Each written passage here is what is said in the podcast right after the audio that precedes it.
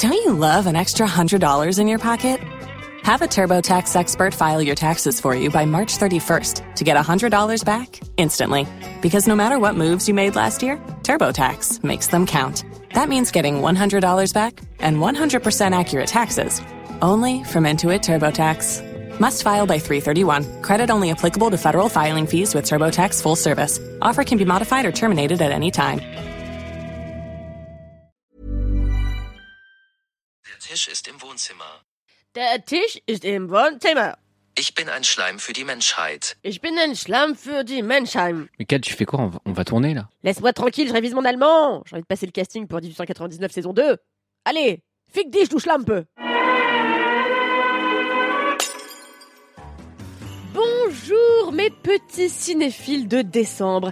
J'espère que vous allez bien dans ce monde peuplé de Norman Tavo.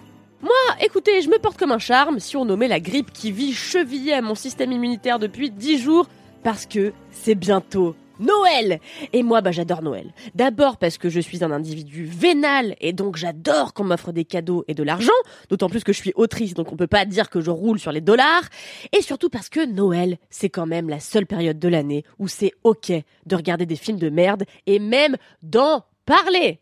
Genre personne n'assumerait de dire qu'il regarde The Holiday en dehors des fêtes. Moi, mon film de Noël préféré, qui n'a pourtant strictement rien à voir avec le moindre conifère, ni avec la moindre dindroti, ni encore moins avec la joie, c'est Titanic Parce que je le regardais systématiquement chez mes grands-parents à l'approche des fêtes de fin d'année, en mangeant, et c'est ça la meilleure vie, des Pyrénéens au chocolat au lait. Vraiment, best life. Est-ce que c'est pas ça finalement l'esprit de Noël? Des chocolats industriels, la lutte des classes et un paquebot qui coule Bref, en cette fin d'année, non seulement je me suis rematé Titanic pour la 98e fois, mais surtout j'ai eu droit oh merveille, à un nouveau contenu qui inclut des bateaux dans la tourmente, avec plein de gens qui meurent et tout. Écoutez, comment ne pas être séduite. Ce contenu, c'est une série qui cartonne déjà depuis quelques semaines sur Netflix et qui plafonne même euh, au sommet du top 10 de la plateforme. Vous n'avez pas pu passer à côté dans la mesure où tout le monde ne parle que de ça. C'est 1899 ou 1899 comme disent les dégénérés, le nouveau programme des créateurs de Dark. Alors déjà, moi sur le papier, j'étais emballée, car j'ai adoré Dark, enfin j'ai adoré la première saison, enfin j'ai adoré les premiers épisodes, après j'ai lâché euh, car j'ai pas fait un bac plus 28, donc j'ai rien compris. Et puis moi j'adore les séries allemandes de manière générale, et quiconque dira du mal de Rex ou de Derrick recevra mon pied dans le derrière, car c'est vraiment les meilleures choses qui soient arrivées aux insomniaques depuis l'invention du Donor 1000. Bref, 1899, ou 1899 comme disent les dégénérés, c'est une série allemande créée par Jan Friese et Baran Bo-Odar, qui raconte l'histoire de Mora, une jeune femme qui transite de l'Europe à New York en bateau, en 1899 évidemment, pour une raison très peu clair. Sur ce bateau, il y a un monde fou. D'abord, il y a les riches qui dînent de mes délicats sur le pont supérieur et qui cachent tous de grands secrets, genre la moitié ont une fausse identité et ont déjà commis quelques menus larcins. Et puis évidemment, il y a les pauvres qui vivent dans la coque du bateau, qui sont tous crasse-poètes et qui se font taper dessus par les grosses brutes qui font la sécu sur le paquebot. Alors que le bateau fait tranquillement son chemin, il reçoit un message du Prométhéeus, un autre bateau, qui lui a disparu en mer depuis 4 mois. Alors le capitaine décide de faire cap sur la direction envoyée par le Prométhéeus afin de secourir d'éventuels survivants. Mais lorsqu'il débarque sur le paquebot, eh ben il y a plus personne, si ce n'est un enfant super chelou, enfermé dans un placard qui tient dans ses mains une pyramide noire. Tout est normal. Le voyage des passagers va donc prendre une tournure tout à fait différente et même basculer dans l'horreur, l'anarchie, puis le chaos. Et joyeux Noël Il ne me fallait personnellement pas davantage d'arguments pour me faire binger les 8 épisodes en une journée, Épisodes qui m'ont tenu en haleine de la première minute à la dernière, car une nouvelle fois, s'il y a bien un savoir-faire que maîtrisent les créateurs du programme, c'est celui du suspense.